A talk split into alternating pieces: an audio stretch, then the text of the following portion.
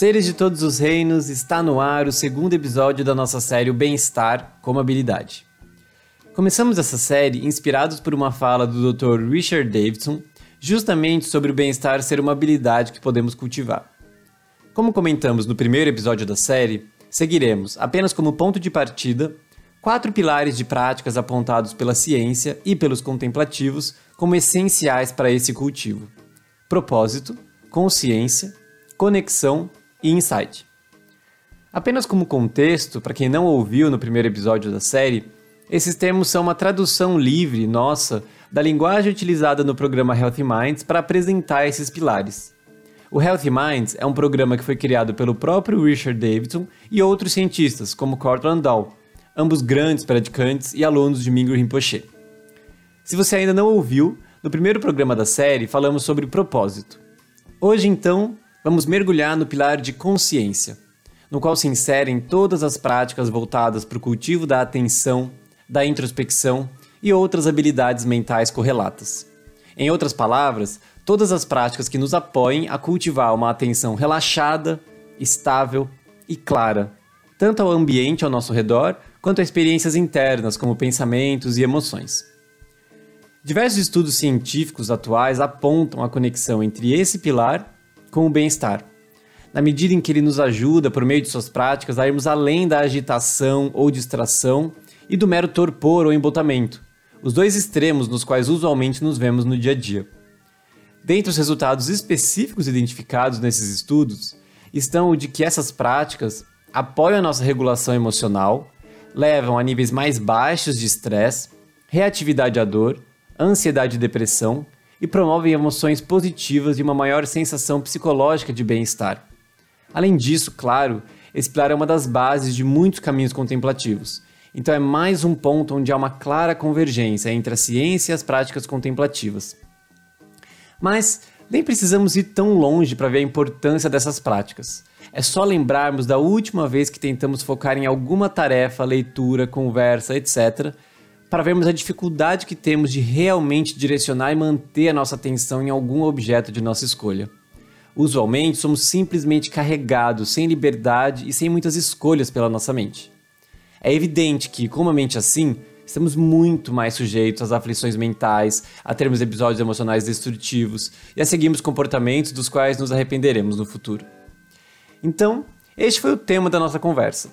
Assim como fizemos no programa anterior, falamos, a partir da nossa experiência em primeira pessoa, sobre como vemos a conexão entre essas práticas de consciência ou cultivo da atenção e o cultivo do bem-estar.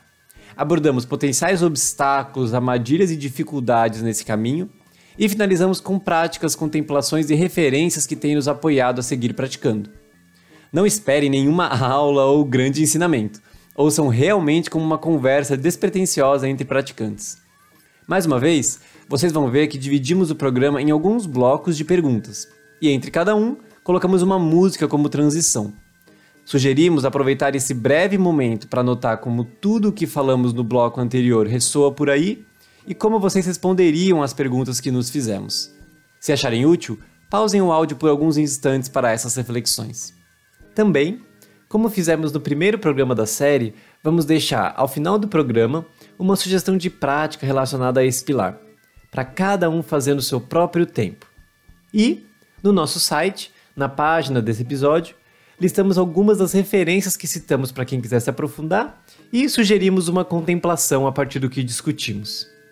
É isso. Relaxem e desfrutem. Então, estamos gravando mais um episódio da nossa série O Bem-Estar com Habilidade, o segundo dele é, dessa série, na verdade. A gente está aqui de novo, seis reunidos, para falar sobre o segundo pilar que a gente vai abordar, que é o pilar de awareness, o pilar de consciência. Então, só passando para todo mundo dar um oizinho. Estou aqui com Daniel Cunha. Olá, galera. Olá, Brasil. Manu Laranjeira. Oi, gente. Boa noite. Marcos Teles. Opa, boa noite. Kaline Vieira. Olá, tudo bom? E Alisson Granja. Salve, gente. Boa noite. e eu, Guilherme Quedo. Então, estamos todos aqui juntos de novo, felizes de a gente estar se vendo e podendo falar sobre isso. É... Então, esse é o segundo pilar, o pilar de consciência, é... que a gente vai abordar hoje. E nessa série, a gente vai buscar falar um pouquinho a partir das mesmas perguntas, para a gente seguir uma certa estrutura. É... E isso vai ser interessante até porque esse tema especificamente a gente já abordou de várias formas aqui no programa, né? Esse, o tema da consciência, o tema sobre a, a prática, é, sobre o cultivo da atenção e temas correlatos a esses. Mas indo para a primeira pergunta, então, que a gente gostaria de, de explorar, é...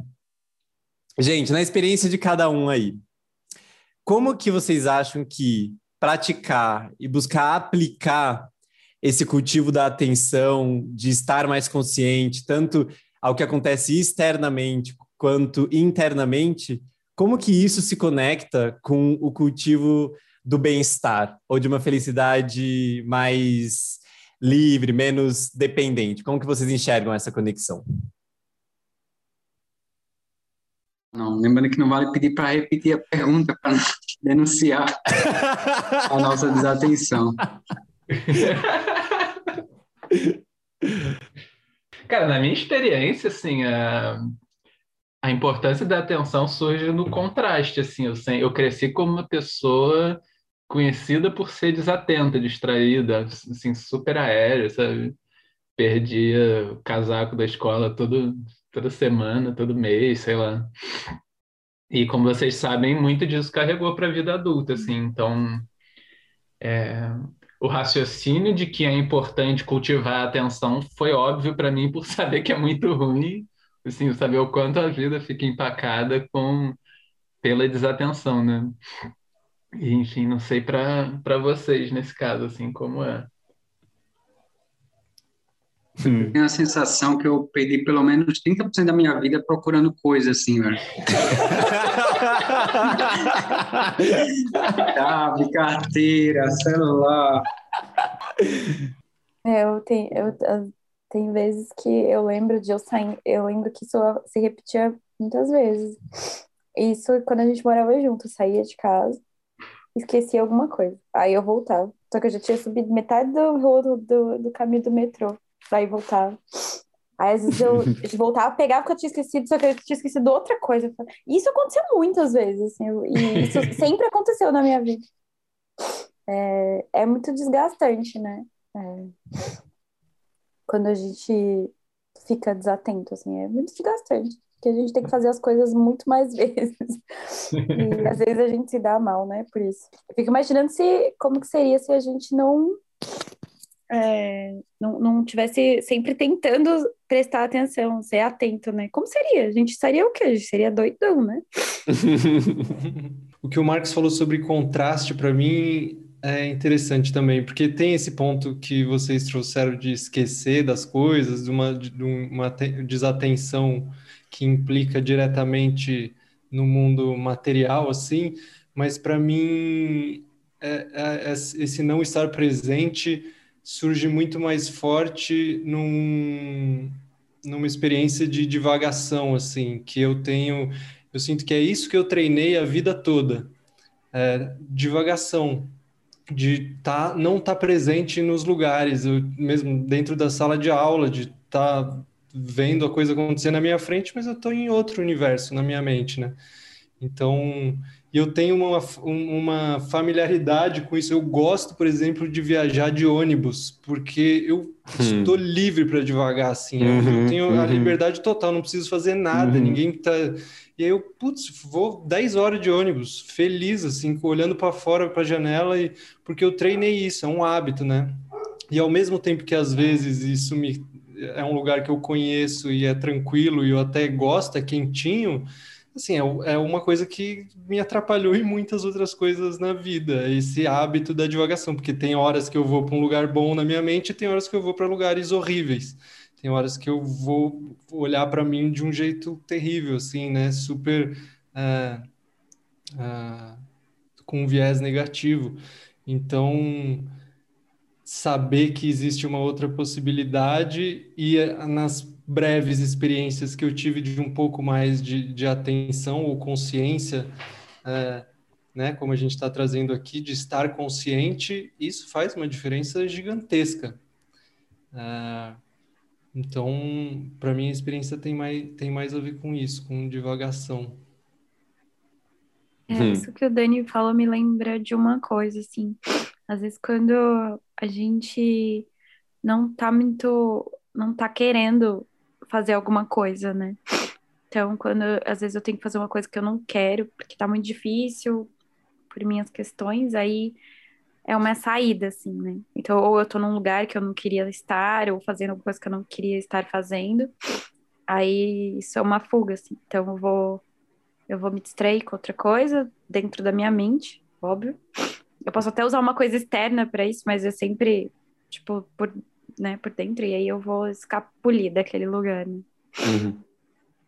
E às vezes, é uma coisa que eu tenho uma sensação de que eu não não tinha nem a menor noção antes. É, e que de pouco tempo para cá, assim, eu comecei a perceber é que é isso, assim, essa tentativa de escapulir, né? De, tipo, às vezes eu te, me vejo, assim, querendo fugir das, das situações ou achando que não, não deveria estar tá, tá desse jeito, deveria estar tá do outro jeito, aí eu fico todo em conflito, então aí eu quero fazer, eu não quero fazer aquilo, então eu vou devagar. É, e aí eu fico. E aí eu me eu consigo as, muitas vezes perceber isso. Assim. Eu acho que eu não, não tinha a menor noção há um tempo atrás, assim, né? E, tipo, onde eu tô querendo ir? Eu tô querendo escapar do quê? Que eu vou, eu não vou escapar, na real, né? vou escapar agora, mas eu tô querendo escapar de uma outra coisa, né? É, e às vezes eu fico pensando, para onde eu vou, né? Para onde eu acho que eu vou?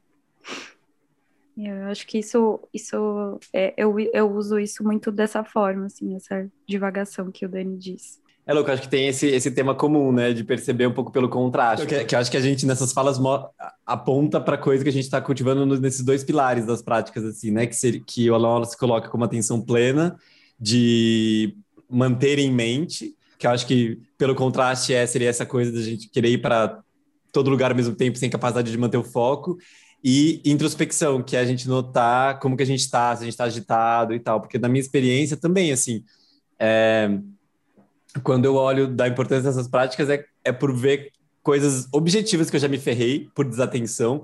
Então, tipo, a pior vez que eu fui assaltado, que levaram tudo que eu tava, tipo, com mochila, com notebook, com celular, com carteira, foi porque eu errei o ponto de ônibus, porque tava, tipo, multitasking no celular e completamente desligado num lugar que não deveria, aí desci no ponto errado e, tipo, já era. É isso, e tipo, quebrar coisa aqui em casa. E nessa, nessa coisa de, de, de buscar lugares de, de, é, de distração, assim. Uma vez que eu, que eu lembro que eu quebrei um fone meu porque eu tava, tipo, almoçando, ouvindo alguma coisa no celular, e aí eu queria quis levar, tipo, o prato com o celular pra pia, porque eu não queria desligar o vídeo do YouTube que eu tava vendo, e aí a, daquela coisa assim de nenhum segundo perder esse estímulo. E isso quando é um, um estímulo fora, assim, isso eu noto muito para mim. O quanto que, às vezes, eu fico me hiperestimulando em relação a, especialmente celular, e de repente, quando eu tiro, aquilo fica aflitivo de algum jeito. Porque, tipo, eu não tô com algo que tá ali jorrando na minha cara de algum, de algum jeito. Ui.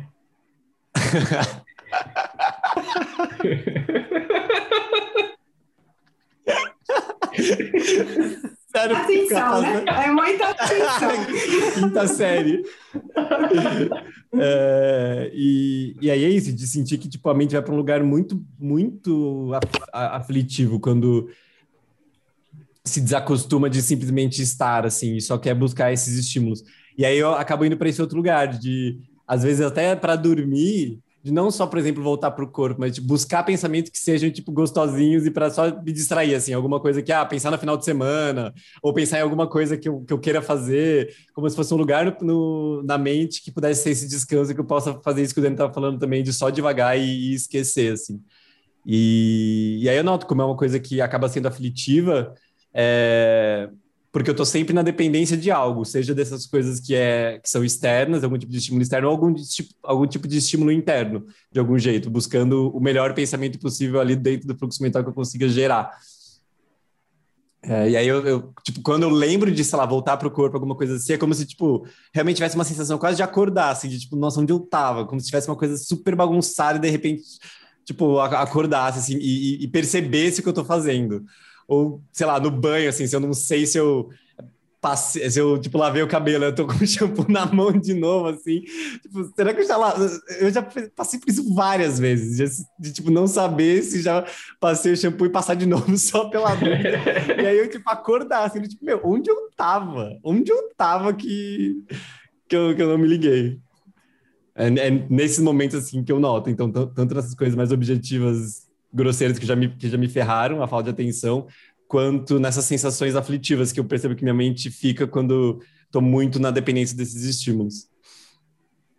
Só o Dano trouxe um ponto que eu não sei se a gente vai abordar depois, mas é interessante é, essa diferenciação, né? Porque a gente, principalmente quem quem está nessa linha da meditação e se exercitando nisso, tem um pouco às vezes uma certa demonização da, da distração, né? E o Dani coloca isso, assim, que é, existem distrações e distrações, né? Existe uma distração que, de certa forma, é, é, não leva a gente para estados aflitivos, mas pelo contrário, né? É, para estados agradáveis, assim, que às vezes tem uma função, né? Que, que, que traz insights e tudo mais. Eu lembro até, acho engraçado ver o, o, a mudança do terror das minhas distrações em geral da adolescência para hoje, assim, porque, tipo, aprendi a meditar, eu era adolescente, tinha aqui uns 15 anos. E a galera já ficava assim, ah, você não, é, não pode ficar se distraindo entre o passado e o futuro. E a, eu ficava me distraindo e eu adorava também me distrair. Só que não tinha isso de tipo, ah, eu tô aqui pensando em alguma coisa do passado, um remorso, porque eu não tinha material ainda, né? Para isso. e eu ficava sem entender, assim, eu, e eles enfatizavam muito isso, ah, a gente fica muito perdido no nosso passado, não sei o quê, e eu, tipo, não, não, não vejo isso em mim. E hoje eu fico vendo, caraca, quilos e quilos de passado, assim, e você, se você deixa assim, você fica só naquelas coisas que você queria ter feito e não sei o quê, e não fez. Engraçado. Mas eu acho que a gente falou muito nos tipo desequilíbrios, digamos assim, né? Como que vocês notam é. É, se é que vem algo de, de mudança assim em relação a resultados, entre aspas, ou cultivos que vocês vêm se familiarizando, tanto nesse aspecto mais de, de foco ou de atenção, ou até na maior presença da introspecção no dia a dia, assim? Como que vocês veem esses benefícios das práticas? Se é que algum surge mais evidentemente. Eu acho que era uma continuação do que eu estava falando, né? Eu acho que quando, por algum motivo, mesmo que, que aquela situação que eu esteja não esteja muito confortável, quanto mais eu quero que aquilo acabe, eu quero me distrair, eu me sinto cansada, assim, né? Quando eu, quando eu não percebo, quando eu fico tentando que aquilo passe e, é, é, essa coisa da gente estar tá divagando, para mim, é muito cansativo, né? E eu me, depois, quando eu, eu entro nesse estado de introspecção, que eu vou me perceber, eu me percebo cansada, me percebo exausta, me percebo cheia de coisas no corpo, assim, né? É, e aí eu fico pensando que antes eu realmente não, não tinha isso, né? Essa. É, essa talvez essa, esse pensamento de, dessa possibilidade de tipo nossa, pera, deixa eu olhar como tá o meu corpo, assim, como eu tô agora, assim. Aí eu acho que é, é um pouco isso, assim. Aí quando também eu consigo perceber no meio das minhas tentativas de escapulir, e aí eu falo, não, porque não tem para onde ir. Para onde eu tô querendo ir, né? Não vai adiantar. Então, não vamos fugir daqui, vamos ficar aqui. E às vezes é coisa simples do dia a dia, tipo uma fila que eu tô esperando, que eu não queria estar, tá, né? É, e aí só quando eu consigo permanecer ali sem tentar escapar, é, mais, é muito mais fácil, porque é muito cansativo. E às vezes as coisas que acontecem até são legais, assim, né? Porque aí estando ali, eu, eu observo meu corpo, observo o que tá por perto, consigo notar. Porque assim, às vezes gente, eu entro nos lugares e não lembro como é que era o chão, como é que era nada, assim, tipo, nem consegui reparar em nada, né? Eu viajei tanto. Sei nem como é que eu cheguei, nem como é que eu fui embora. Tipo, sei lá, é meio doido.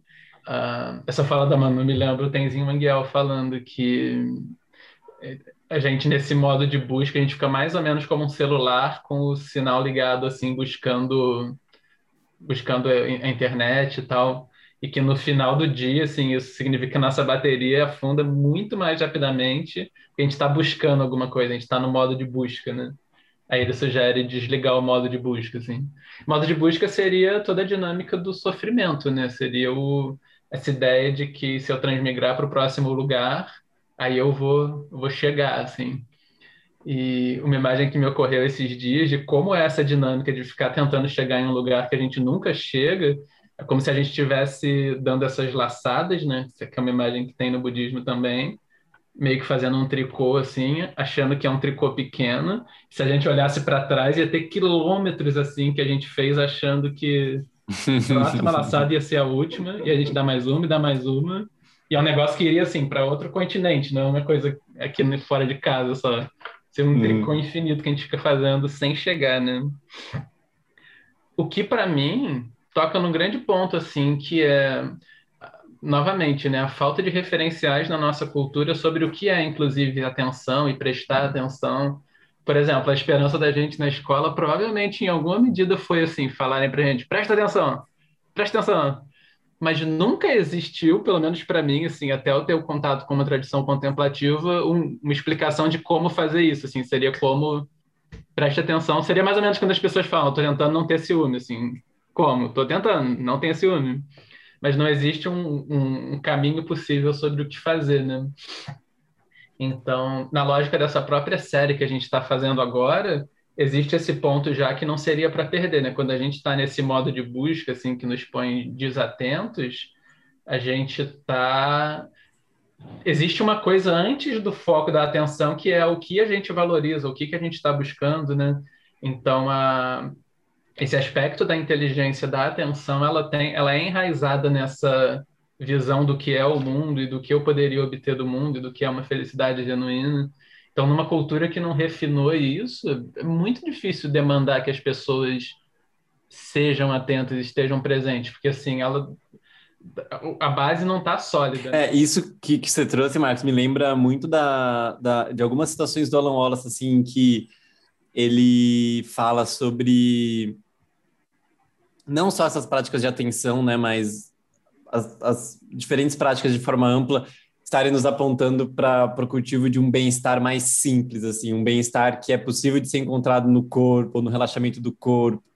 E, e aí, totalmente conectado ao que você falou, de que isso está também enraizado numa visão que enxergue que isso é possível, assim, no, no, no sentido de é, se ver que é possível e que existem ferramentas para cultivar esse bem-estar de dentro para fora, que é, enfim, toda a base dessa série, como você falou, e que ela não precisa vir só de fora. Porque um, um dos benefícios que para mim vem é justamente essa, às vezes, tipo, num dia super corrido ou antes de alguma de alguma reunião ou alguma fala que eu tenho que fazer ou algo que eu que esteja me sentindo muito tipo aéreo, muito agitado ou muito é, atrapalhado assim, o simples fato de sei lá lembrar que o corpo existe e que dá para minimamente tentar soltar e ajustar, isso por si só provoca um certo nível de conforto que antes e para acho que para muitas pessoas é tipo, desconhecido assim, e para a gente mesmo em muitas experiências até hoje em dia, obviamente, a gente passa muitas vezes é, despercebidos por essas experiências é, que a gente poderia ter voltado um pouco mais, relaxado um pouco mais. É, e até essa era uma pergunta que a gente abordaria, assim, não sei se vocês teriam algo a mais para comentar nesse sentido, porque talvez tenham dois tipos de benefício, talvez não. Os estudos do, do Richard Davidson e do Landau apontam para dois tipos de benefício que essas práticas geram, que é um nível esse benefício mais da experiência subjetiva associada a essas práticas, de a gente ter uma experiência subjetiva mais agradável, digamos assim, por estar mais por estarmos mais relaxados, mais presentes, mais abertos e um nível mais grosseiro, assim, que é os efeitos de estar mais que o que estar mais presente, o que estar mais uh, consciente tem nas nossas relações, no nosso trabalho, no nosso, nos nossos estudos, nas coisas que a gente tem que fazer no dia a dia. É... E para mim esse primeiro eixo, assim, ah, bom, os dois, né? Mas esse eixo de, da experiência subjetiva, acho que me, me, me, brilha muito quando eu faço de novo pelo contraste, como a gente estava falando, quando eu tenho esse momento de acordei, quando eu estava completamente distraído, completamente agitado e de repente uma mini escaneada no corpo já me leva para algum outro lugar. E obviamente depois isso se reflete assim na atenção que eu dou, sei lá, para Paloma aqui a gente morando junto. Várias vezes me perdi, eu, agora na pandemia, especialmente assim que a convivência fica muito maior e aí a gente acaba tipo, ah, o outro tá aí e aí é como se estivesse aqui, tipo, não precisasse daquela mesma atenção, e aí de repente você tá o dia inteiro no celular e às vezes a gente jantando ou almoçando, ou ouvindo alguma outra coisa, e completa e, e, tipo não dando a nenhum tipo de atenção ou de olhar para aquela outra pessoa. E isso vai marcando assim é como se a relação fosse como se a gente fosse sentindo naturalmente que está distante e de repente tipo, se abraça ou fica perto e de, aquilo tipo caraca a gente está junto a gente pode se reconectar de algum jeito e, e nem estava ali percebendo quão distantes a gente estava, assim. Isso para todo tipo de relação. É... O que para mim tem sido o desafio nesses tempos, de dar essa atenção nesse sentido, assim, de dedicar atenção e energia para relações, porque eu ando com uma falta de, de energia para contatos muito pelo celular. Por ser mais uma coisa em tela, mais uma coisa em celular, e eu tenho sentido que as relações estão um pouco sofrendo nesse sentido, é, por eu não estar com essa disposição um pouco.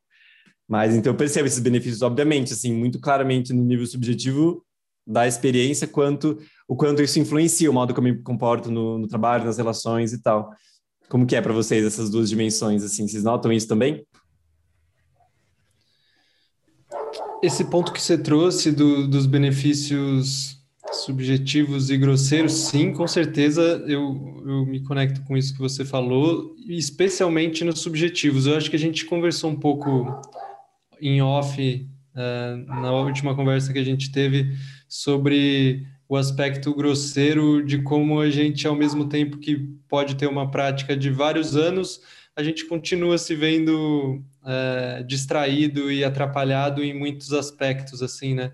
Eu acho que uma coisa importante de ser falada, assim, é que a nossa cultura, ela é uma cultura que atrapalha muito, né? Isso, porque eu consigo sentir esses benefícios, por exemplo, ligados à prática mais grosseiros, por exemplo, quando eu estou em retiro, ou logo que eu saio de um retiro, porque eu foquei minha atenção da melhor forma que eu pude ali e eu e especialmente porque a gente retira é, a maioria das coisas que nos distraem no dia a dia aqui, todos os estímulos que nos distraem, né?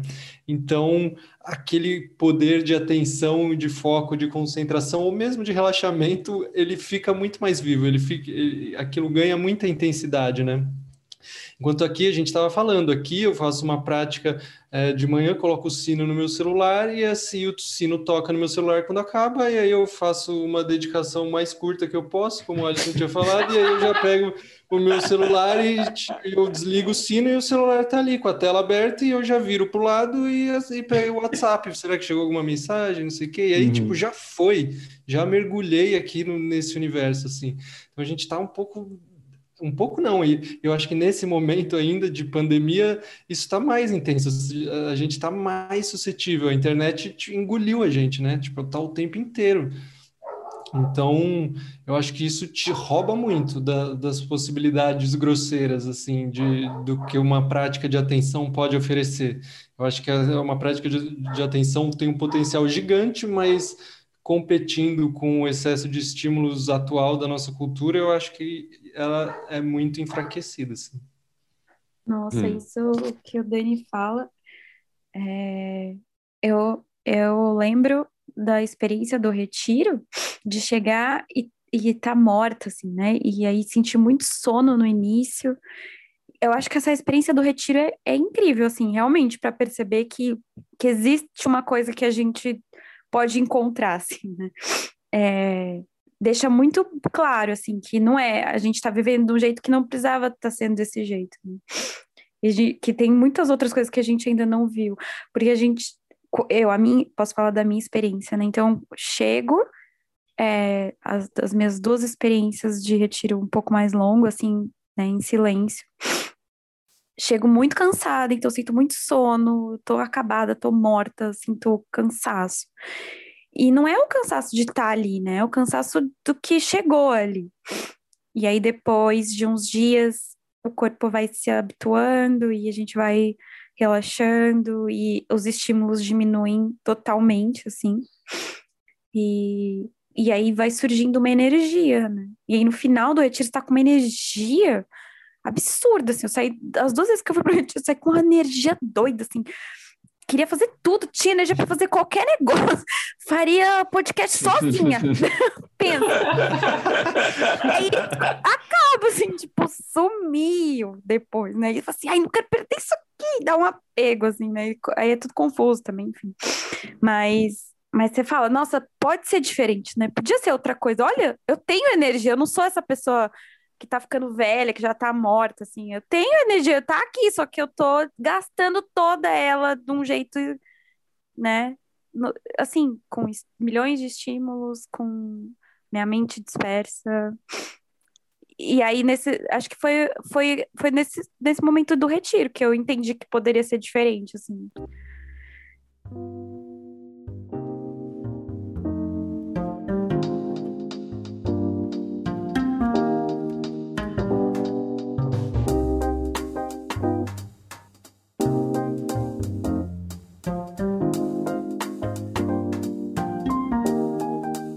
Esse é todo um outro tema, né, que a gente iria abordar justamente assim.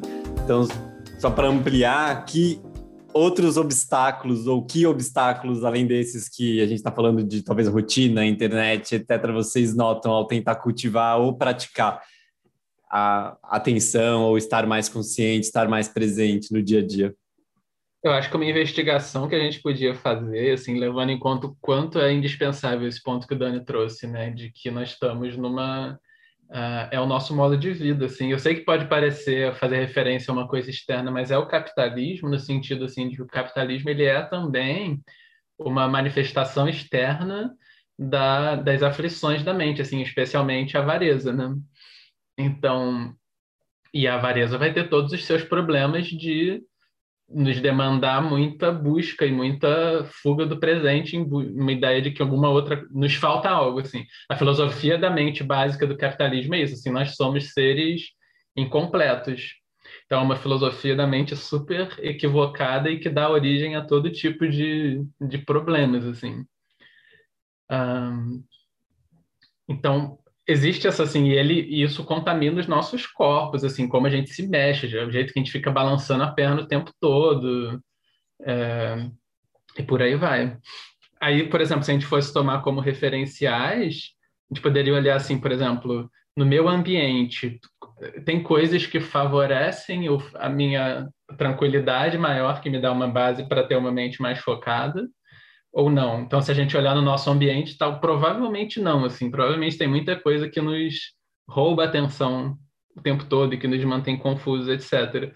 Se a gente olhar na rede de pessoas com quem a gente convive também, é possível que uma rede nos convide a posicionar a mente de uma certa forma e outra rede nos convide a posicionar a mente de, de outra forma, né? E, e, a própria rotina, assim, talvez se a gente olhar como que a gente, em que tipo de lugares a gente coloca a nossa mente ao longo do dia, isso vai contaminar totalmente a nossa possibilidade, não só de estar presente, mas de qualquer tipo de felicidade, né? Assim, se a gente olhar, se a gente chegar no final do dia e olhar as paisagens nas quais a gente se colocou, eu acharia, eu nunca decidiria isso de manhã, mas se eu, ver, se eu vejo à noite para onde eu fui, é muito louco, assim. Pedir para estar distraído. e aí a gente pega isso e tenta inserir uma prática de atenção plena, assim, é como levar um laser para o boteco, assim, é super é piada, mas é sem sentido. Isso da, da rotina que o Marcos falou, é, fora o contexto, né, do que a, em que a gente vive, é, eu, eu hoje minha prática tá péssima, assim, nula quase. E e aí eu entendo que a minha rotina mudou é, completamente, o lugar onde eu moro mudou. Então, assim, para mim isso foram coisas que surgiram dificultando. Porque quando, quando você tava lá na rotina, né? Então eu já acordava, meu tapetinho já estava ali, a almofadinha já estava pronta, assim, que é, e eu já uf, sentava ali, fazia um xixi e sentava. E aí agora eu não tenho mais o lugar, eu, eu não achei ainda onde é que vai ser. Tem muito espaço, mas eu não criei isso, sabe? E, e, é tão pequeno, né? Tão bobo, é tipo um lugar, uma, um hábito, né? Um, uma coisa que você já está acostumado ali. Então você vai, acorda e faz, porque senão, se você não fizer ali, talvez não faça durante o dia de novo, né? Eu lembro dos meninos falaram, vamos praticar 11 horas. Gente, tipo, não rola, não dou conta, eu durmo. Então, tipo, para mim funcionava daquele jeito, né? Então, se eu não tenho essa coisa bem certa de rotina, já já dá errado. E aí agora eu ainda não consegui colocar, né? Misturou minha vida com a do Matheus, aquela coisa, e não consegui, não consegui me organizar com isso, assim. E aí o quanto que a falta de ter o lugar de dia certinho, que, ah, esse aqui é o lugar de praticar, ou o horário, não, eu pratico essa hora, atrapalha tudo, assim, fica aquela coisa solta e não vai para frente, né? E, e aí eu acho que realmente interfere em, em tudo, né? Fora todas as outras coisas, né? Que Marcos falou, eu... que eu acho que são as coisas mais graves. Eu tenho uma experiência bem parecida com isso, que é de uns anos atrás de ter jogado uma camisa em cima da minha almofada e ficou ali um tempo, assim. E aí, tipo, isso, esse simples coisa de eu não de não estar tá tão na cara, me fez, tipo, acordar e, e não ir praticar porque eu não estava vendo Tipo, é um, é um, tipo de automatismo que bloqueia, sabe? Ou aqui agora onde eu tô, eu trouxe uma escrivaninha para o quarto, e aí eu perdi a posição que eu tinha para sentar aqui. Aí também, assim, essa mudança, pronto, parei, atrapalhou um pouco. E aí eu, é o que nos faz. Quando eu falei do capitalismo, por exemplo, porque a nossa rotina. Eu falei mal quando eu falei de, da nossa escolha, porque tem tudo que nós não podemos escolher, né? Que atrapalha muito, assim, prejudica muito o quanto a gente pode estabelecer essa rotina. E aí tem o ponto foda, que é os automatismos nossos, tem vários que vão nos atrapalhar, relaxar um pouco, mas tem muitos que vão nos convidar a nos distrair. Tipo, o jeito que é a arquitetura das redes, que é tudo feito para nos enganchar, os clickbaits, a possibilidade de chegar uma notificação a qualquer momento. Então, além dos automatismos que atrapalham a gente a relaxar, tem os que nos convidam a ficar distraídos o tempo todo. Aí até para não entrar nisso, a gente gasta muita energia só para conseguir não clicar num negócio. Já tem que estar tá... só isso você já gastou energia, melhor clicar logo. Uhum, uhum, uhum.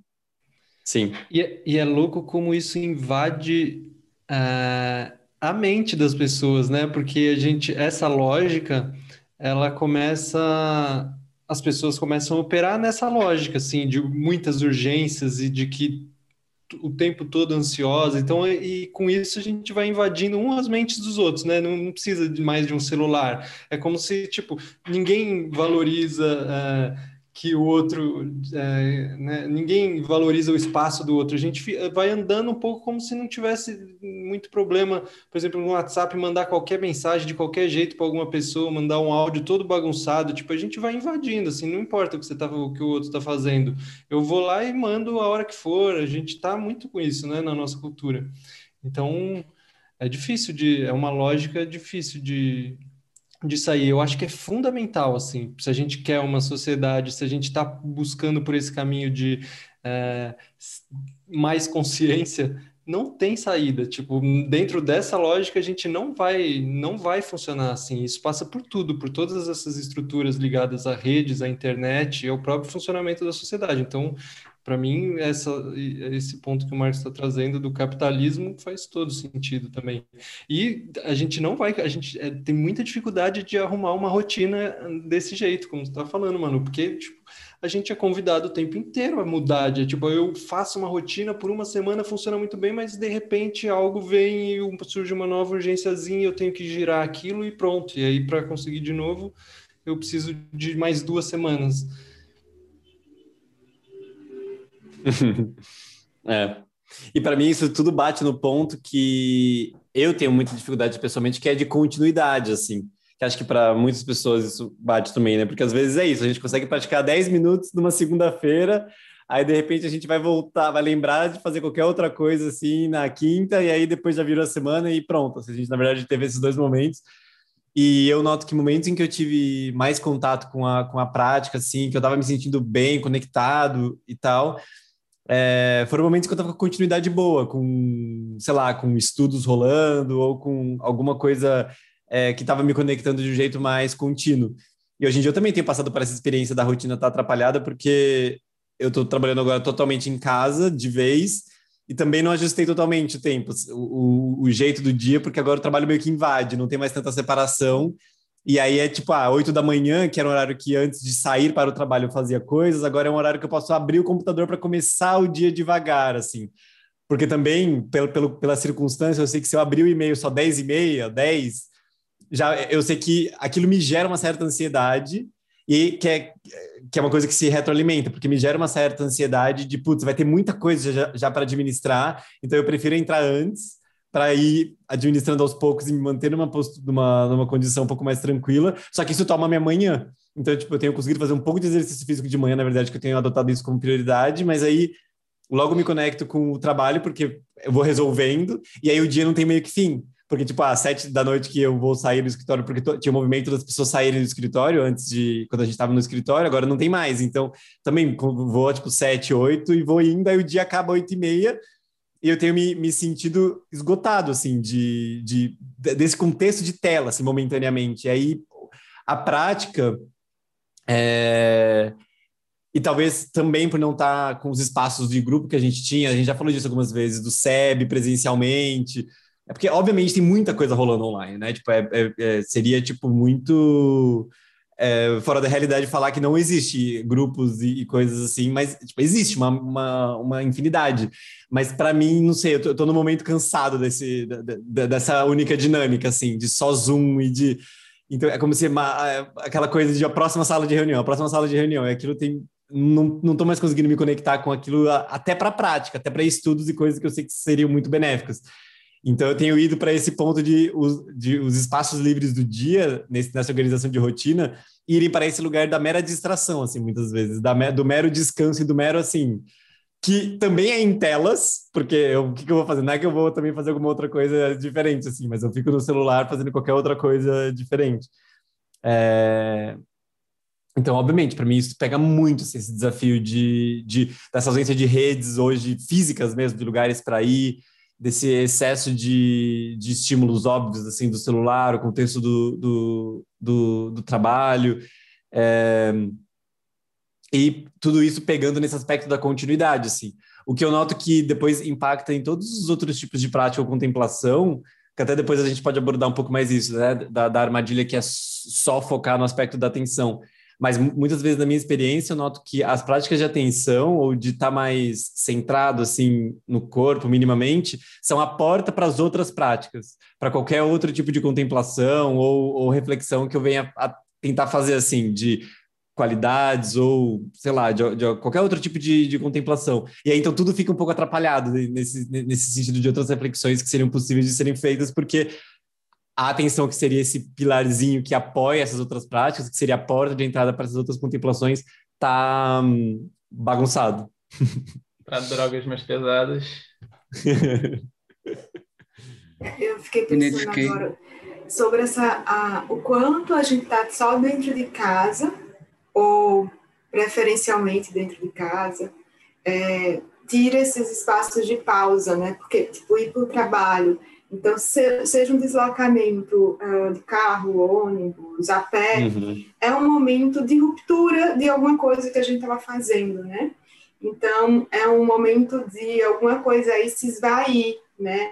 E aí, é, vocês estavam falando um pouco antes sobre várias coisas, né? Eu tava aqui, eu tô com a mente muito cheia, e eu acho que eu sinto muito isso, eu, eu sinto excesso de mente, é como se só a mente tivesse, de alguma maneira, é, se mobilizando, só que tem um espaço que ela não dá conta, assim, encheu, assim, tomou todo o espaço.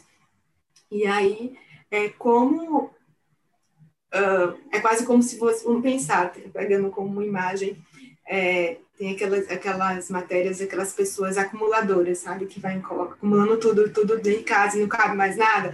É como se a mente, assim, eu sinto minha mente um pouco isso, sabe? Ela acumulou. E como é que começa a, a retirar né, um papel, né, como começa a retirar aos poucos. E a sensação que dá, e aí talvez seja um, um grande obstáculo, é que assim, uh, aquilo é quase uma tarefa quase impossível. Então parece que nem vale a pena começar, porque parece que é uma tarefa impossível. E aí, uh, trazendo um pouco para esse paralelo da gente não ter pausas, né? A vida fica, pelo menos a minha, a nossa, que a gente tem, né? Tem uma experiência de todo mundo poder trabalhar online, mano, na escola, mas tem, tem a, a essa experiência também. É, é, é, quase como se é, não pudesse abrir a porta, sabe? Tá uma casa é, é, cheia de, de, acúmulo de coisas, mas não, tem, não dá para abrir a janela e não dá para abrir a porta. Então, como é que eu tiro coisas se eu não consigo abrir? Né? Então, não deixa de ser um desafio é, descobrir como abrir essas pequenas brechas, né? Que às vezes vai ser uma porta, nem vai ser uma janela, mas pode ser uma coisa assim um pouco menor e que vai dando luz, né? Que vai dando respiro e que não vai resolver nesse primeiro momento. Então, é, sentar e aí, é, é, eu acho que aí, pensando, eu penso em mim, penso nas pessoas também que, que de repente estão vindo, assim, o quanto é difícil pensar em sentar quando tem tanta coisa, né? Como tem tanta coisa acumulada, né? Como, como é, é, é desconfortável esse sentimento, né? Sentar e sentir que, ó, tá acumulado e não tem brecha. Né? E, ao mesmo tempo, confiar que sentar é abrir brechas, né?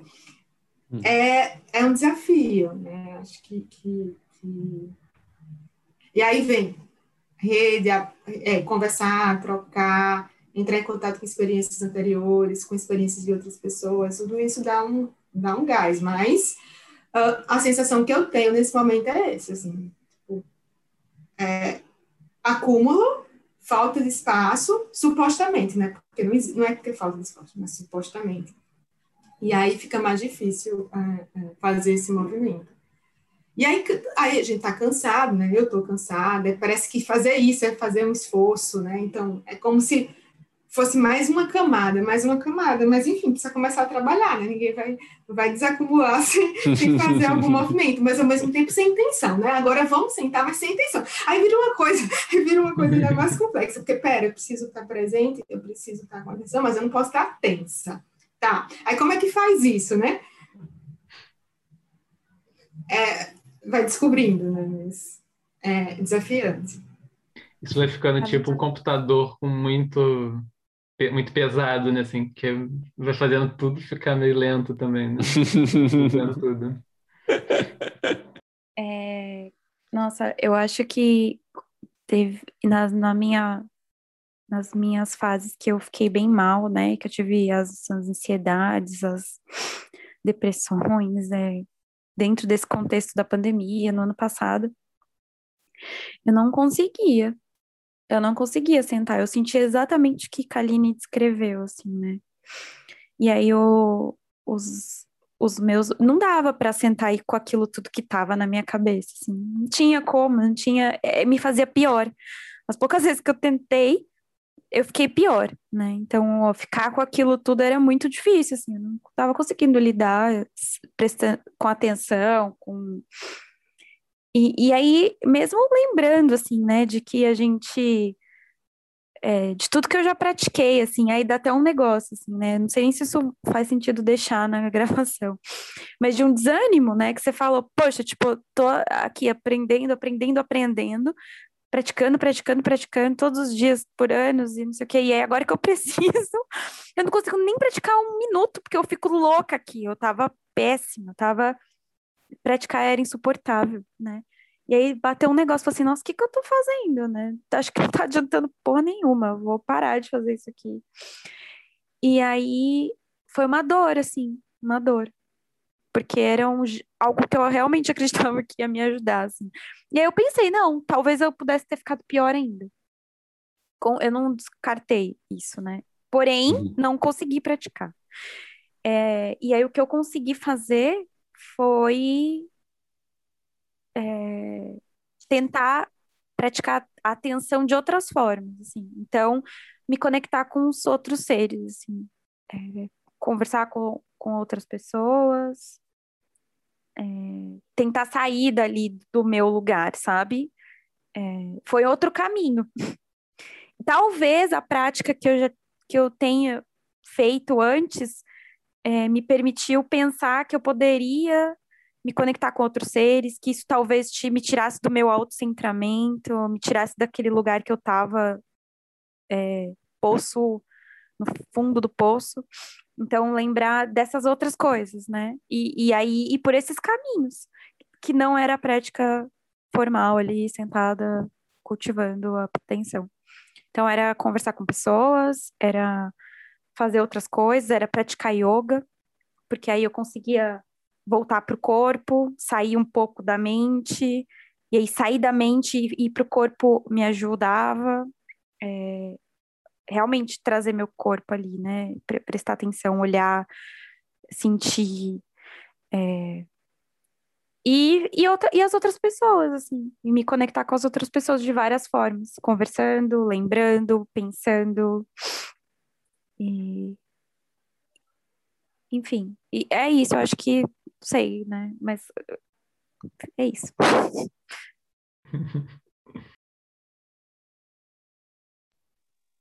Alice, é, há alguns minutos você ia trazer alguma coisa, você quer trazer? É meio repetitivo, talvez, mas é, só colocando que essa fala do Dani, ela reverberou muito em mim, dessa sensação de que, tipo, e a do Gui também, e que a gente está nesse num, num, contexto tão insalubre, tão desgastante e, e com excesso de estímulos que, para mim, a prática, quando você faz esses 10, 15 minutos que sejam, é como se fosse assim, que eu estou sempre com um canudinho, assim, meio que submerso, só com um canudinho, assim, aquela respiração bem vagabunda, e naquele breve momento eu consigo tirar um pouco o rosto, assim, do, da, da água e respirar um pouquinho melhor, mas ainda meio tenso, assim, meio que só com a, a venta do lado de fora, só com o narizinho. E depois ah, termina, eu toco o sino, eu já volto para ficar só com o canudinho, assim. E, e é muito louco porque é isso, assim, a sensação é que, que o online ele dominou de tal jeito que tipo a, a própria prática agora, né, online. Eu eu, eu pratico com as descrições da meditação que eu faço, está no, no WhatsApp, num grupo que eu criei para mim mesmo, com descrições de meditações, assim. Então, imagina, né? Aí, aí é inevitável sentir uma diferença muito grande com relação ao retiro, né? Onde tudo esse estímulo é retirado, assim, e você vai para um outro extremo. E, e, realmente foi nesses momentos em que eu senti uma diferença brutal, assim. E não era nem no retiro em si, mas era no contraste quando eu saía do retiro. No retiro eu ainda sentia minha mente vagueando, mas aí tipo, quando eu saía, tipo, eu ficava dois, três dias assim com um impacto assim de uma atenção que eu desconhecia. E, e é como se a sensação de você estar tá numa velocidade e o resto está numa velocidade muito maior, e parece que esse contraste fica mais nítido, né? E, e era engraçado para ver como isso também reverberava nas minhas relações. Tipo, algumas pessoas estranhavam. Eu conversando assim, aí você tá com alguma coisa assim? Eu só tava, tipo, prestando atenção no que a pessoa tava falando pela primeira vez, talvez. E, e aquilo causava estranhamento, né? Ah, tá tudo certo, tem alguma coisa estranha. Sim, só que isso durava pouco, né? Durava três, quatro dias, depois eu já me afogava de novo nos estímulos no modo operando normal. Vocês lembram que tinha o grupo da casa? Aí um dia o Alisson mandou uma mensagem assim: pô, gente, é muito legal estar com vocês, apreciei muito. Aí falou a qualidade de cada um, não sei o que, é super legal. Tá? Aí passou um tempo, eu cheguei para ele e falei: cara, você está fazendo alguma prática de, de agradecer que mandaram e tal? Ele, porra, a Manu veio perguntar a mesma coisa. Desconfiando da bondade. Uma, uma coisa que eu estava lembrando agora com essa conversa, assim, né, que eu acho que é, que é um ponto importante. Hoje em dia tem muitas críticas uh, sobre em relação a mindfulness, né, ou a uma prática exclusiva de mindfulness, que eu acho que faz todo sentido uh, nesse contexto que a gente está trazendo, porque as práticas de atenção isoladas, ainda num contexto como esse, muito fácil perceber como essas práticas de atenção elas não são suficientes, né? A gente só fazer as práticas de atenção, por isso até que a gente está trazendo é, tudo essa estrutura nessa série, né? A gente está falando de vários é, de vários pontos que podem ser cultivados. É, Então, a, a, só a atenção, a gente. Eu, eu até estava comentando com o Gui num dos encontros que a gente fez do resgate emocional antes, que num, num, numa metáfora que eu pensei assim em relação a isso, que é como se num jogo de futebol quando a gente, se a gente estivesse treinando mindfulness o tempo inteiro, é como se a gente tivesse uma defesa muito poderosa. A gente pode ter, por melhor que a gente seja em atenção plena, posso ter uma defesa muito boa. Mas, ao mesmo tempo, eu, na hora que eu estou lutando contra as aflições mentais, na hora que eu estou enfrentando a minha mente, por mais que eu seja capaz de, de pegar pensamentos muito rapidamente, de, de não ser arrastado, eu posso estar lutando contra um time que é tipo a seleção mundial vezes mil, assim, a seleção de todos os tempos, aqueles times do FIFA 94 que pegam os jogadores antigos, assim. 81, meu irmão.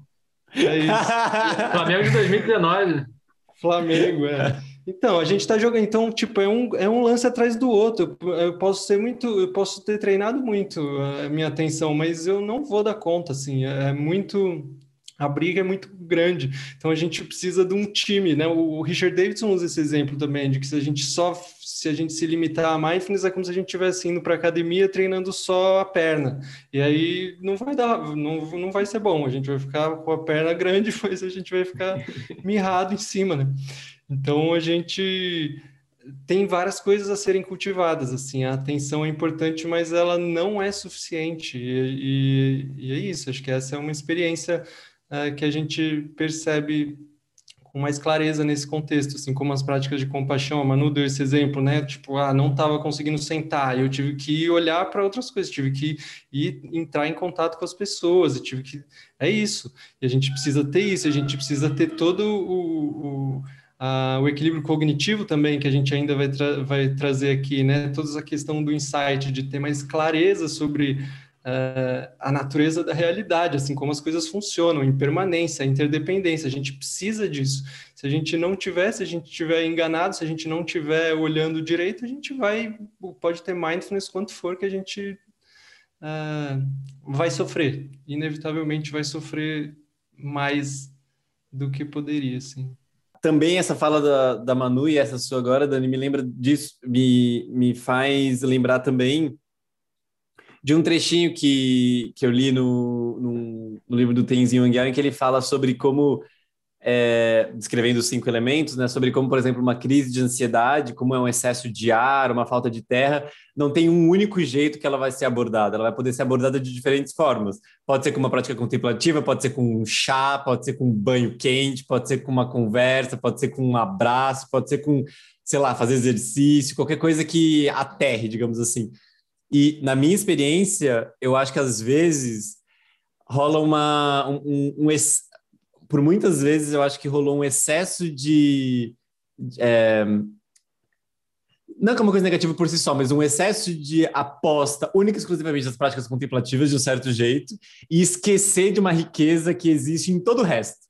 Assim, de tipo práticas do corpo, de coisas mais grosseiras que a gente chamaria de mundanas, assim, de uma boa conversa com alguém, de terapia, ou de comer melhor, uhum. ou de dormir melhor, ou tipo quaisquer outras coisas que também contribuem nesse jogo de causa e condições para o bem-estar, que às vezes, tipo, as práticas contemplativas, as práticas de atenção, assim, tipo, ai, não, se eu meditar, isso vai resolver. E às vezes, tipo, tem o benefício ali, mas é isso, vai ser uma coisa que, sim, se você tá todo atrapalhado, com o corpo fudido, se não, não, não gastando energia, ou não, sei lá, com outras, outros elementos ali desse caldo bem trabalhado, só sentar vai ser, tipo assim, jogo perdido, basicamente. Então, tem sido uma experiência para mim olhar com menos preconceito que eu vim cultivando, eu acho, para tipo todo esse resto. É, porque eu acho que é uma, um jogo de extremos aí, né? Tipo, não, não acreditar em nenhum dos dois lados como, como a única saída, mas saber brincar um pouco com o que é benéfico para cada situação e para cada momento. Então, às vezes, para mim, por exemplo, agora, acho que conectando muito com o que a Manu falou, exercício físico tem sido uma coisa que tem feito muito bem. Tipo, nadar, fazer yoga, tem sido uma coisa que tem me, me, me aterrado no dia, assim, tem sido um momento de de cultivo que, de relaxamento ou de, de presença no corpo e tal, que é diferente, tipo, que não é uma prática formal, mas tem me feito bem muito diretamente, assim, que eu tenho é, notado. Então, tem sido uma experiência boa abrir um pouco os olhares para isso, para ver outros tipos de práticas, entre aspas, ou hábitos, etc., que possam ser benéficos também, além só das práticas contemplativas. E essa é uma divisão arbitrária que a gente faz, eu acho, quando a gente começa assim a conhecer uma tradição contemplativa, né? Porque sei lá, até mestres e mestras eles fazem essas coisas com o corpo, elas se alimentam bem, enfim. Aí a gente cria uma coisa de que não. Acho que uma ideia simples assim, essa ideia, por exemplo, de não fazer terapia. Isso é viagem nossa achando que virou um bypassing espiritual, assim, né? De não olhar para a vida, né? De não lidar com essas coisas grosseiras, assim, inclusive o corpo, né? Inclusive isso tudo. Total. Hum, aí eu só queria falar um negocinho que também, assim, é, sobre mindfulness, né? Primeiro, assim, né? a cultura ocidental, ela é pelo, pelo menos 500 anos super colonizador, assim. Então a gente tem dificuldade de fazer esse diálogo com outras culturas que não seja de um jeito se apropriando e achando que já sabe fazer melhor, assim. É, mas ao mesmo tempo, é, eu tenho tentado não criticar o mindfulness assim no sentido de é melhor do que nada, então, então isso já é uma boa coisa, é muito melhor as pessoas tentando prestar atenção do que não tentando e, e tentando ver mais assim, é como um diálogo em andamento que naturalmente vai ter dificuldades muito grandes, né, da gente conseguir trazer o que vem depois do, desse movimento de prestar atenção, assim. Então, eu, eu pensei um pouco isso enquanto a Manu falava, é, às vezes nos falta simplesmente saber que existem referenciais, assim, para a gente conseguir avaliar o que mais a gente precisa fazer, o que mais a gente precisa nutrir, já é uma coisa que vai ajudar muito. Aí, por exemplo, no budismo existe esse referencial dos sete fatores da iluminação, que a gente pode trocar a palavra iluminação pela palavra assim de um bem-estar muito profundo, alguma coisa assim, da saúde mental, sei lá, o termo que a gente quiser usar. Então, o primeiro fator é a atenção plena. Mas atenção, o fator seguinte que vem na base da atenção plena é a investigação. E aí a investigação abre a possibilidade do surgimento da energia. E daí vem os outros, né? Calma, o bem-estar, alegria, concentração. Então a gente tenta ir para o sexto, a gente tenta ir para concentração direto normalmente, o que obviamente cria um desequilíbrio, assim. Naquela imagem da academia seria a pessoa que não malha pernas, assim, que não tem uma base de, da inteligência do que fazer e está muito forte em cima, então quase desequilíbrio, assim. E aí equanimidade. Então, por exemplo, é, uma pessoa que está sem energia porque ela está fixada num relacionamento, alguma coisa assim. Então a pessoa fica com muito ciúme, ou fica com muita saudade, ou com muito apego, alguma coisa assim. Uh, a atenção plena permite o cultivo do fator seguinte, que é a investigação, que vai permitir a pessoa ver que ela, por exemplo, qualquer sofrimento ligado a um relacionamento é um sofrimento de como a gente conceitualiza as pessoas, né? De como a gente atribui a algumas uh, uma certa característica, tipo namorada ou alguma coisa assim, e exclui as outras numa coisa arbitrária, assim. Então, a investigação permite a gente ver que a gente está construindo uma prisão, e isso permite o surgimento da energia como uma consequência natural da gente ver que a gente não está preso igual a gente achava que estava, né? Então, essa base da atenção plena combinada com o que vem depois vai nos ajudar muito, assim, a, evitar esse tipo de armadilha. Mas, de fato, se a gente não souber, a gente vai prestar atenção nas sensações, mas o que, que a gente viu ali, né? É um ponto, o ponto que o Dani uhum. trouxe, assim. Uhum. Uhum. Então, acho que faltam esses referenciais adicionais, assim, vão ser bons a gente trazer, né? É, e só deixando claro que não é uma crítica ao movimento mindfulness, né? Inclusive porque várias, o próprio o MBSR do, do Kabat-Zinn tem elementos de compaixão ou de investigação associado, vários dos, dos programas de mindfulness, né? A gente está falando da prática, de uma prática exclusiva de prestar atenção à respiração, por exemplo, que é muito como a gente conhece a meditação aqui no Ocidente, talvez algum para muita gente pode ser isso que significa meditação, é isso que eu tenho para fazer, né? Uhum. E a ideia de que isso magicamente fosse produzir todas as é muito louco. Ou até o contrário também, né? Quando sai aquelas matérias de jornal, não, um estudo mostrou que meditação pode ser perigoso, pode causar mal-estar. Não é isso, tipo exercício. Exercício é bom ou ruim, depende do que você está fazendo, do que é compatível com o teu corpo. Não dá para pegar isso, fazer exercício. Ruim. ruim, é, ou ruim ou bom, não é? Ou bom, é, é. Depende do contexto.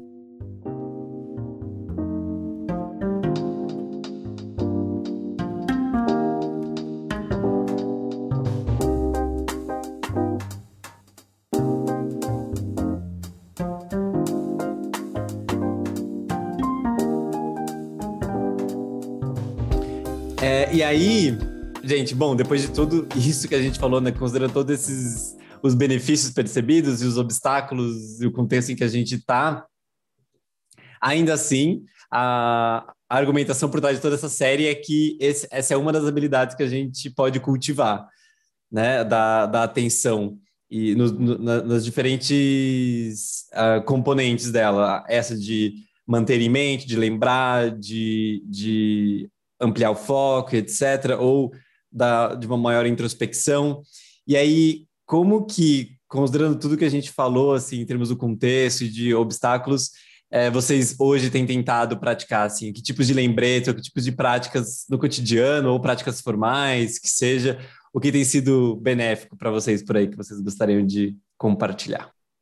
E falou lembrete, lembrei que tem uns aplicativos, né? E aí esses aplicativos eles apitam assim, e aí para você lembrar assim, ah, respira. Ou eu, eu baixei um há muito tempo atrás que fala que eu, you are going to die. E aí aquilo era assim, uau, vou morrer. Aí assim, Nossa. na hora que tava acontecendo alguma coisa, assim, eu tava estressada, tava cansada, eu né, e parava assim, falava assim, preciso parar, né? Eu parava e tal. E aí agora Só que é muito doido, porque eu nem sei o que falar, assim, porque foi bom por um tempo, depois, às vezes, ele falava You're going to die. E passou, assim, pra mim, nem ligava mais, nem lia. Eu falava assim, oh, eu tava muito brava na hora que eu lia You're going to die, tipo, por que, que eu... agora, né? Por favor, porque não, não tô querendo mais. É... E aí perdeu, assim, para mim a, o significado. Ele apita ainda, não tirei, mas ele fala e eu nem ligo mais, eu só tiro da tela.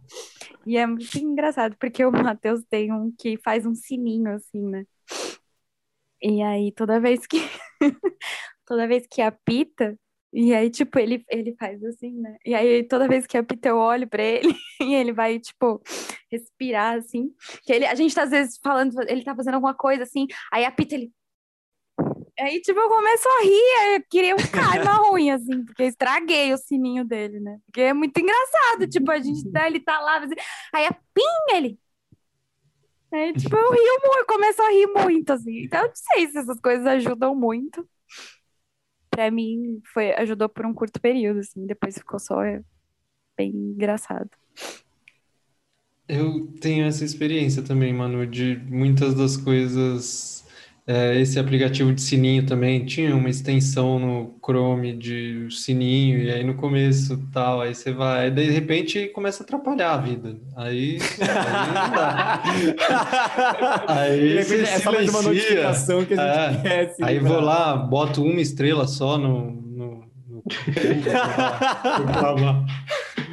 não dá para mas é louco, né? O hábito, de, o hábito vem de um jeito também que aquilo começa a perder a perder a, a força. Eu tenho dificuldades com isso. Por exemplo, o, o Mindio Rinpoche deu um ensinamento uma vez falando sobre ter algum objeto ou alguma, alguma coisa na experiência sensorial que a gente deixasse como isso, como uma, uma marca, assim, né? Como sempre que eu ver tal coisa, ou sempre que eu ouvir tal coisa, eu, eu volto para a respiração, por exemplo. Eu fiz isso uma época com mais intensidade com plantas. Tudo que for verde, tudo que for planta vivo, aí eu, isso me traz. E isso eu achava muito legal, muito. E eu acho que essas coisas no cotidiano são o que a gente mais deveria uh, buscar, assim, né? maneiras de nos conectarmos com a consciência no cotidiano, assim, mesmo que seja uh, por pouco tempo, mas que sejam muitas vezes, também como o, o Mindio Rinpoche sugere. E aí, no começo aquilo é muito vivo, mas depois de um tempo eu também vou deixando aquilo, aquilo sempre vai apagando, assim como vai dissolvendo. E aí eu lembro de vez em quando, aquilo deixa de ser um, algo que é a minha prática do momento. Eu tenho dificuldade de, de, de fazer isso voltar sempre. Tem fases assim, mas isso é uma coisa boa. Eu acho que é algo recomendável. Tem uma coisa que a gente entrou pouco, assim, nem deveríamos ter entrado muito, mas que eu acho importante a gente citar, né, que é a conexão do cultivo das qualidades do coração com, com a própria atenção, né? Então, elas são, por definição, prática de atenção, assim, elas vão fazer com que a gente, em vez de ter um foco no que a gente acha que é o nosso eu, que é uma coisa super arbitrária, assim, são apostas que da perspectiva da morte, pegando a, a carona desse aplicativo que ele lembra, o Agon to Die. Por que, que ele é tão potente assim? Porque da perspectiva da morte, a imensa maioria das nossas preocupações não vão fazer tanta diferença assim.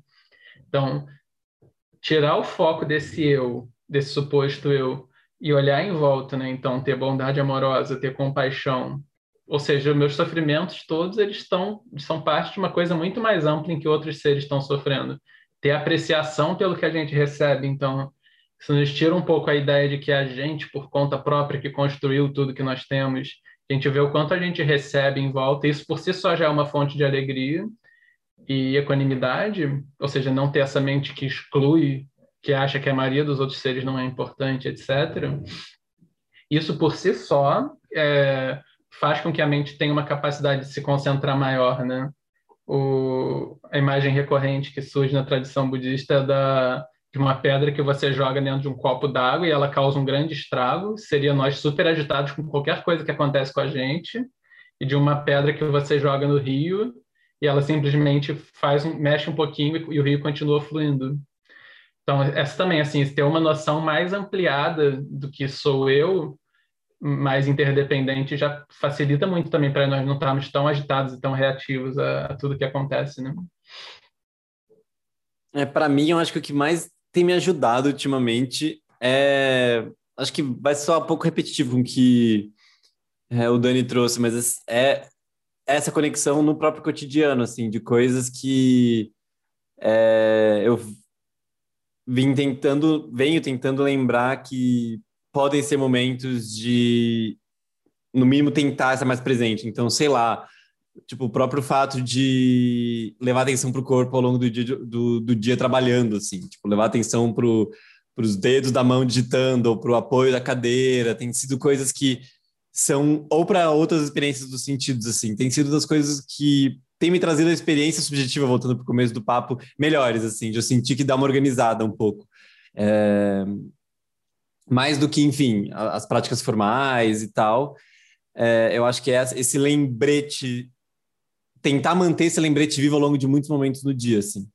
É...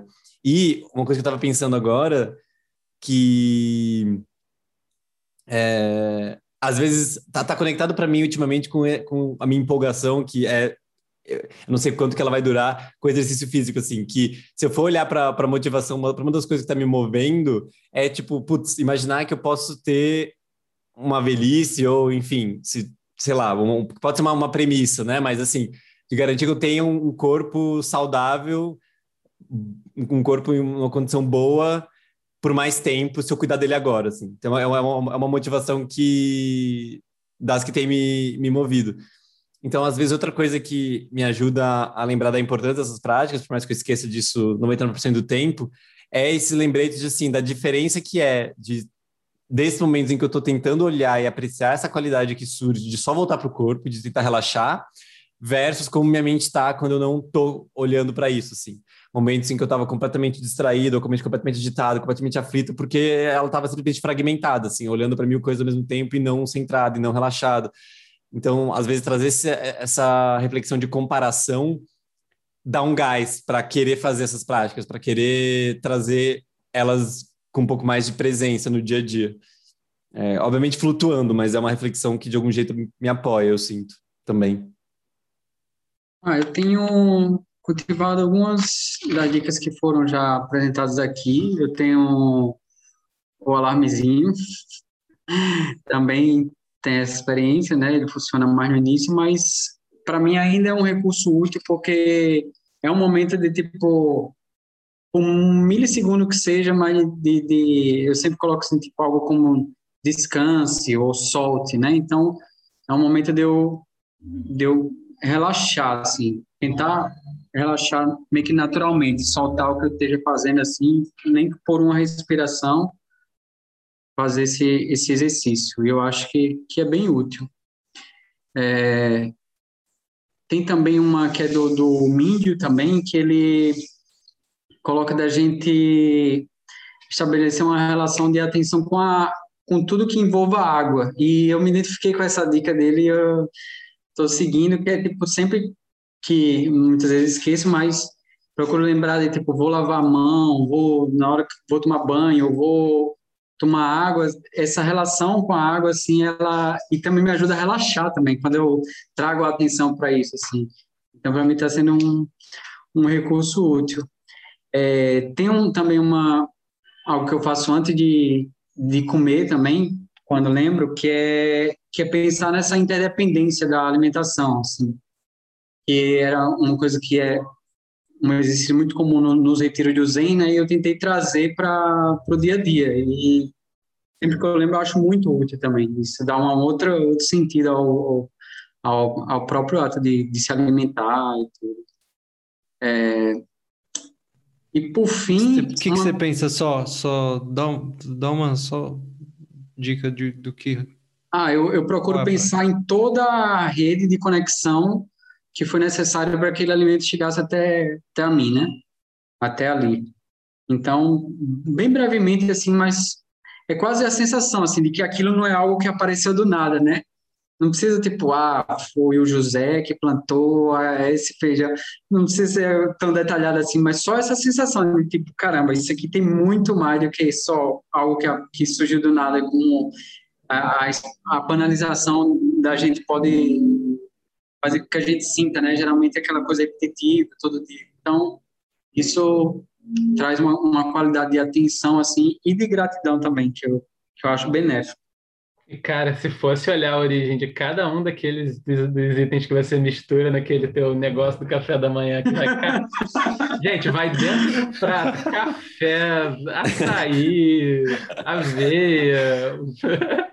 É, café da manhã é elogiado por, por uma das principais nutricionistas do país, né? Vale salientar. É. Eu, gente, para quem está ouvindo e não sabe desse caso, eu tinha tirado uma foto desse prato dele, mandado para Mariana Baldani, que a gente entrevistou no, em um dos episódios anteriores, que ela faz uma coisa de dar nota para os pratos. E eu mandei totalmente com o intuito de bullying, tipo, caralho, vou mandar, ela vai dar uma nota muito ruim, porque tá horrível esse cara. Pô, o cara mistura café dentro da comida, não sei o quê. Aí ela deu nove, nove e meio, sei lá. Bateu o recorde, bateu o recorde dos café da manhã. Mas também tem absolutamente todo, tudo que existe ali, né? Não tem como errar, tipo, tem tudo que é possível, então é tipo fácil de acertar, assim, né, Alice? É, e por último, uma coisa que eu tenho tentado me conectar, e aí já é uma coisa mais budistinha, né, vamos dizer assim, é com o, o mantra do Om Mani Padme Hum. Então, é, estava ouvindo como alguns mestres enfatizam, né, essa coisa do, da repetição quase constante, assim. O Kalu Rinpoche, né, eles têm umas coisas assim de tipo não, não parar em nenhum instante de, de. Eu fiquei com isso na mente eu estou procurando assim em alguns momentos, especialmente assim, se vem um tag, uma coisa assim, eu começo a, recitar mentalmente e é interessante como isso também muda muitas vezes a paisagem ali, assim, é uma nessa tentativa de se conectar com essa bondade básica, né, que o mídia coloca, assim, essa tendência da gente estar tá sempre buscando a felicidade se livrar do sofrimento. Então, esse mantra, para mim, ele incorpora essa, essa tendência e meio que a partir de uma inteligência, né, uma inteligência que, que vai para o bom sentido da, desse, desse impulso. Então, também está sendo um bom exercício para mim.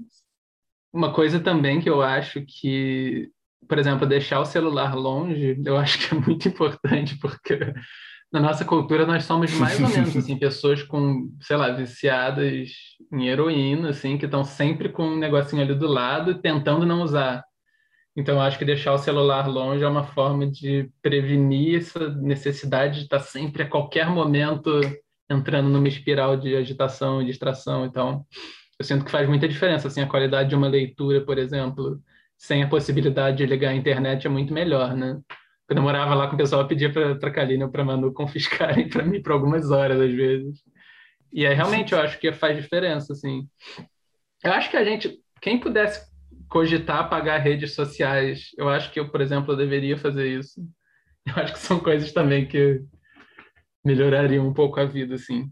Eu acho que a gente já está dando exemplo disso, né? A forma como a gente lida com o Instagram com a emergência.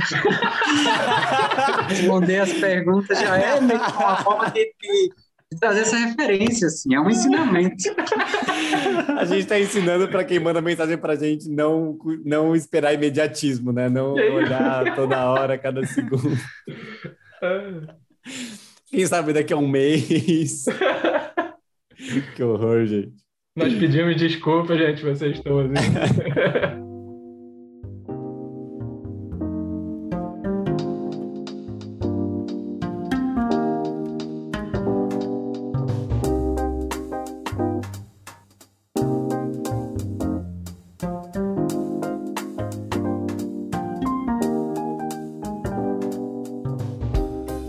E aí, para terminar, a gente não sei se é, alguém gostaria de deixar alguma indicação, ou recomendação ou citação para quem está nos ouvindo seguir explorando e poder se aprofundar nesse pilar?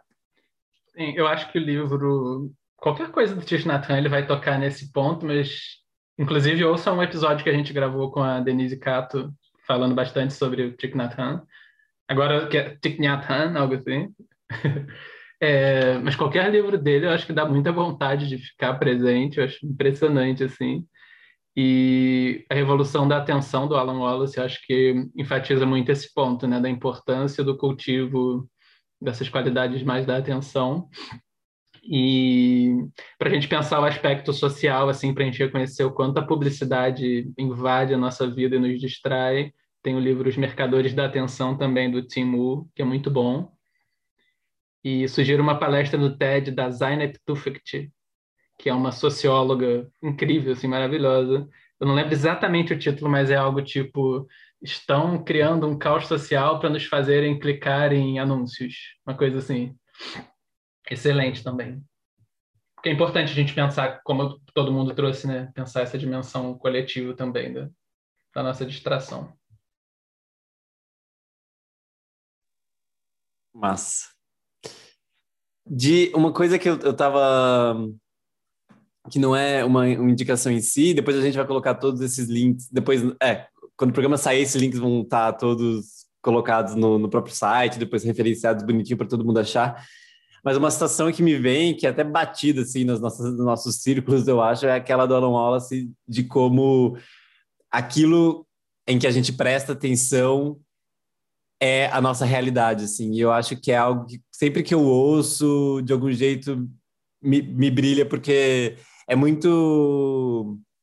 Acho que se a gente olhar e contemplar um pouco, vai perceber o quanto que isso expressa, assim, tanto a realidade de nós com nós mesmos, então, quando a gente está olhando para certos aspectos de nós mesmos, seja sobre o nosso passado, sobre o nosso dia, sobre quem a gente acha que a gente é, o que o Lauras fala nessa situação é isso, assim, a gente nunca vai conseguir olhar para o todo, então a gente faz seleções enviesadas que a gente muitas vezes não percebe, e a partir dessas seleções enviesadas a gente define quem a gente é, como foi o nosso dia, como foram, como são as pessoas, como foi o nosso mês, como foi o nosso ano, então ele brinca que essa prática de atenção não só é, tem essa possibilidade de, de garantir maior relaxamento, estabilidade, vivacidade, mas ela pode ser essa porta para a gente olhar com mais apreciação, com mais gratidão, com mais um, contentamento para tudo que nos cerca. E ele fala que esse é um exercício, quando ele é questionado né, sobre se isso é só ter um olhar de cor-de-rosa para as coisas, esse é um exercício para a gente basicamente equilibrar o jogo. Porque é tanto aspecto negativo que é reforçado socialmente pelas redes, etc., que a gente ter esse olhar buscando enfatizar os aspectos positivos ou é, favoráveis, digamos assim, a gente está só equilibrando o jogo e que isso não é faz de conta, assim, é porque a gente esquece que isso também está presente na realidade. E aí, quando a gente dedica atenção, aquilo surge é, como algo que realmente existe, que está presente. Então, acho que, não sei, é uma situação que sempre faz com que essas práticas de, de atenção ou de estar consciente ganhem um novo brilho para mim quando eu, quando eu ouço e, e leio. Então, É, eu gostaria de lembrar ela. Eu faria duas indicações, só que elas estão em inglês, assim, para quem puder. O aplicativo Healthy Minds tem esse, esse, essas séries, todos as, os pilares que a gente está abordando aqui, mas entre eles um é o awareness e, e, é, e são muito boas as meditações, as conduções do Cortland Dow e tem não só meditações, mas também tem áudios mais didáticos, assim, falando sobre atenção e consciência. Então, muito bom, muito recomendado. E o programa Alegria de Viver nível 1, o Joy of Living level 1, que é do Mingyur Rinpoche, em que ele traz práticas e ensinamentos a respeito da, da consciência, para a gente quase que uma apresentação assim a consciência e, e super completo do jeito que é oferecido assim para quem tem um desejo de entrar uh, de se aprofundar assim de, de conhecer um pouco mais essas são duas indicações muito qualificadas assim que a gente confia muito também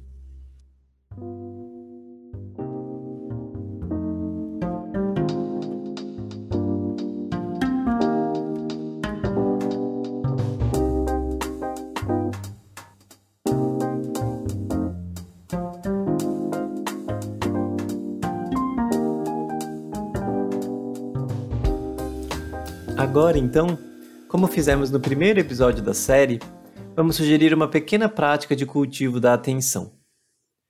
Você não precisa mudar o que estiver fazendo. Essa é uma prática que você pode fazer a qualquer momento ao longo do dia, quantas vezes lembrar. Primeiro, tome alguns instantes simplesmente para voltar a atenção para o corpo. Muitas das nossas aflições vêm de ficarmos presos no aspecto mental na discursividade da mente. Então, permita que a consciência simplesmente preencha o espaço do corpo, notando quaisquer sensações táteis que estejam ocorrendo, internamente ou na superfície do corpo. Na medida do possível, a gente busca se conectar diretamente com essas sensações, simplesmente testemunhando elas acontecendo.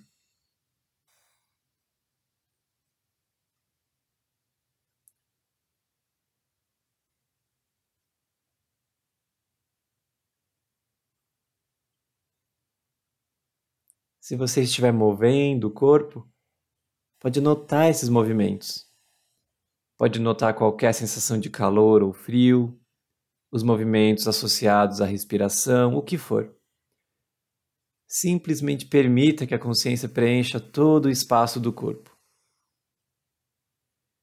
E assim vá cultivando, pouco a pouco, um maior relaxamento no corpo, soltando qualquer tensão, qualquer contração.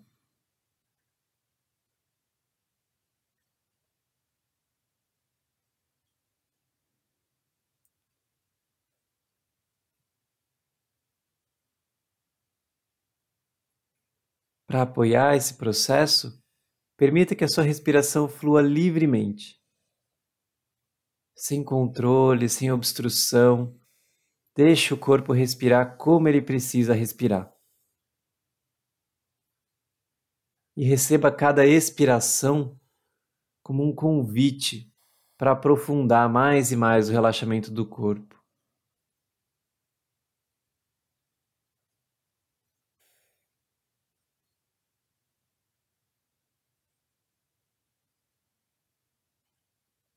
E assim, apreciando e desfrutando de cada ciclo da respiração, a gente aproveita para relaxar mais e mais a mente também. Soltando qualquer pensamento, fala interna, imagem, o que for.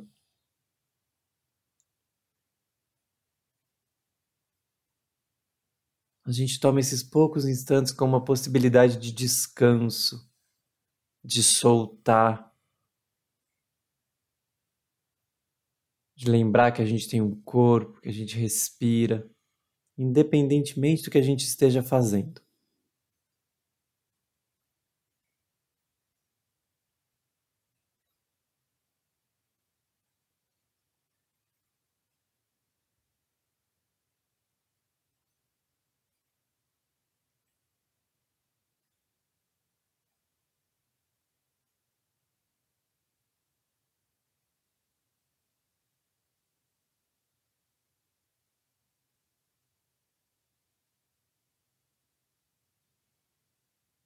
É isso. Para a gente encerrar, além de lembrar que essa prática é algo que a gente pode fazer a qualquer momento ao longo do dia, a gente pode gerar a intenção de viver com mais presença em nosso cotidiano. Sempre é possível soltar as ruminações de pensamentos que nunca nos conduzem a um bem-estar genuíno. Sempre é possível soltar as tensões do corpo e nos reconectarmos com a respiração, com as sensações táteis de uma caminhada, com a água que bebemos, o que for. Estabelecendo essa intenção, podemos ter mais chances de nos lembrarmos de fazer isso ao longo dos dias. Então é isso, valeu, gente. E nos vemos em breve, assim que a impermanência permitir. Valeu! Valeu! É.